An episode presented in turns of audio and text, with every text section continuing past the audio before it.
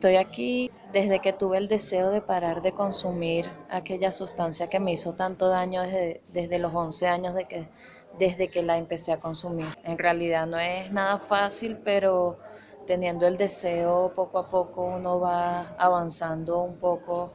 Cristal, tú dices que empezaste a consumir una sustancia a los 11 años. ¿Dónde, viví, dónde vivías o dónde empezó todo esto? Este, yo vivía en, eh, en alguna parte del centro de Caracas. No sé cómo era tu vida, tú, ¿por qué de pronto comenzaste eso? Desde niña siempre fui como muy reprimida.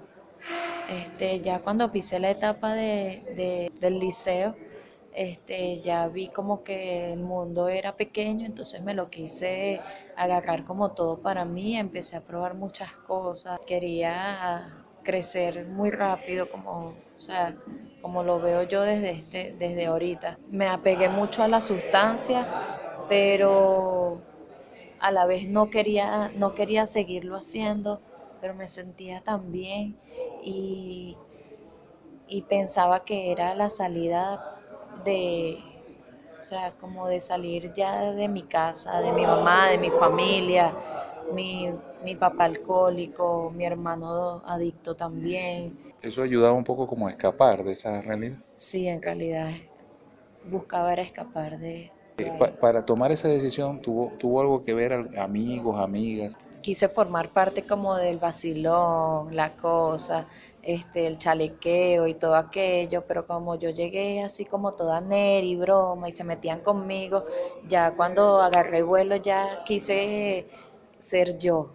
Entonces ahí empezó todo como que me, me, incluí en un grupito que no era muy bueno, pero ahí me quedé, pues, y ahí fueron surgiendo muchas cosas. Matinés, rumba, este, alcohol y muchas otras sustancias.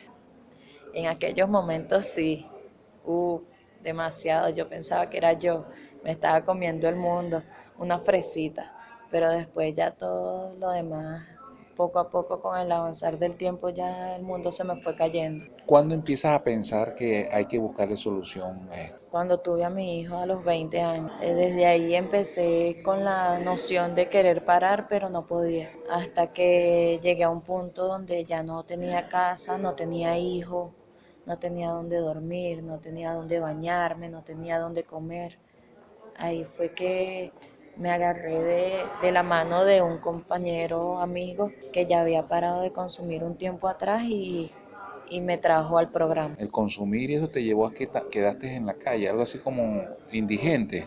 Sí, una indigencia tanto como espiritual como física. ¿Y cómo era, cómo fue esa situación que recuerdas de, de esa experiencia en las calles? Bueno, la realidad bastante fuerte, este, este, habían veces que eran las 12, 1, 2, 3 de la mañana y, y, yo sentada en un banquito de un bulevar sola, pasando frío, hambre y, y todas aquellas cosas, hombres en la calle que quieren como abusar de uno. Entonces uno tiene que, que defenderse, llenar, eso, llenarse de valor y, y enfrentarlo. Pues. Pero en la calle hay muchas cosas inimaginables. En este momento, ¿Cómo sientes ese puente de luz, de salida, de ir mejorando, de ir resolviéndote? ¿Cómo te vas sintiendo? ¿Cómo va esa experiencia? Ay, conchale. Recuerdo que alguien me dijo, yo andaba por ahí con un bolso eh, full de, de, o sea, de cosas personales, ropita y todo aquello, y vinieron y me dijeron y que este, en algún momento ese bolso se te va a convertir en un apartamento y bueno, ahorita no estoy viviendo en mi casa.